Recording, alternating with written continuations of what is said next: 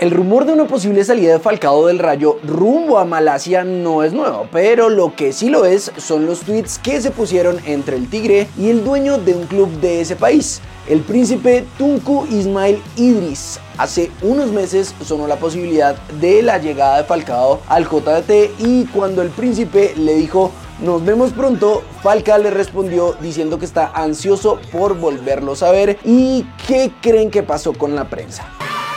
Tanto así que, por ejemplo, en Marca publicaban. Radamel está valorando la oferta que tiene sobre la mesa para fichar de forma inmediata por el campeón de las últimas 10 temporadas de la Superliga de Malasia, el JDT, actualmente entrenado por Esteban Solari y cuyo propietario es el príncipe heredero Tunku Ismail Bin, que quiere contar con el colombiano las dos próximas temporadas y que posteriormente continúe como embajador del club y la ciudad. ¿Qué piensan ustedes, cracks? ¿Será que el Tigre sí se irá a jugar allá? En cuanto a los colombianos por el mundo, hoy ninguno tuvo minutos, a excepción de Jefferson Lerma, que ganó con el Bournemouth. Ni Mojica, ni Jerry, ni Davinson tuvieron actividad. F. Nos vamos a Argentina, donde hace 18 días Fabra sufrió un esguince en la rodilla que lo tiene por fuera de las canchas. Y por esto no ha podido ayudar a Boca, que actualmente está en el puesto 17 en la liga, algo impensado para este club. Sin embargo, parece que el regreso de nuestro crack está muy cerca. Por eso el diario Le habla de cuándo podríamos ver a Frank de vuelta en las canchas. Su presencia contra River Plate todavía está en duda, pero no se descarta que pueda llegar. El cuerpo técnico notó una mejoría en su proceso de recuperación y tiene la esperanza de que el lateral pueda llegar a jugar el domingo 7 de mayo. Este miércoles hizo un trote más intenso con Benedetto. Acelera. Desde acá sabemos que lo importante es que Fabra se recupere al 100% y que aunque la idea es que vuelva pronto para ayudar a su equipo, que lo haga con la seguridad de que no recaerá en alguna lesión.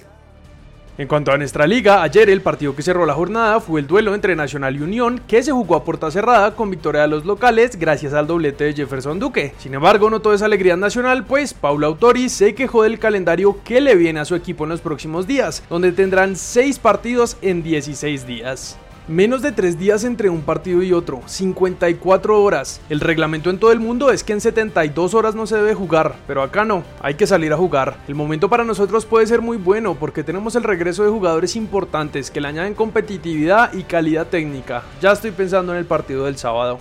Hoy se cierra la fecha 16 con tres grandes partidos. El primero es Pereira vs Envigado, que terminó con este resultado. En estos momentos, Cali está enfrentando a Junior y el que cierra la jornada es el clásico entre Millonarios y América. Para terminar, les contamos que la Mayor sancionó a Teófilo Gutiérrez con tres fechas de suspensión y una multa de 3 millones y medio por haber insultado al árbitro Santiago en el juego entre Bucaramanga y el DIM, que terminó ganando el poderoso 2-1. Cracks con Codere pueden vivir una experiencia VIP con el Real Madrid directamente hasta España. En el link que les dejamos en la descripción se pueden registrar para participar por uno de los viajes que hace Codere como uno de los principales sponsors del club. Así que ya saben, no se lo pueden perder.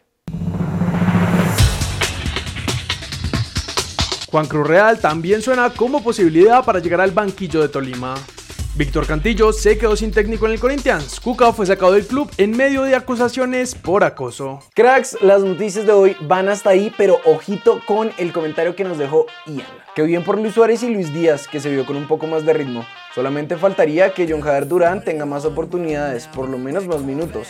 Poco nada son los minutos que entra y que Sinisterra no sea tan propenso a lesionarse para tener buen equipo en la selección. Bueno, ¿qué tal una propuesta de la Triple L en la selección? Luis Díaz por una banda, Luis Sinisterra por el otro y Luis Suárez como delantero con un recambio de John Jader Durán. A mí eh, en general me parece una buena idea, obviamente si todos están a buen nivel como los conocemos, que no se han lesionado frecuentemente cosas así, pues podría funcionar. Déjenme saber la opinión que tienen ustedes por allá abajo, que siempre estamos muy atentos a leerlos. Nos vemos entonces, nos vemos mañana en el siguiente video.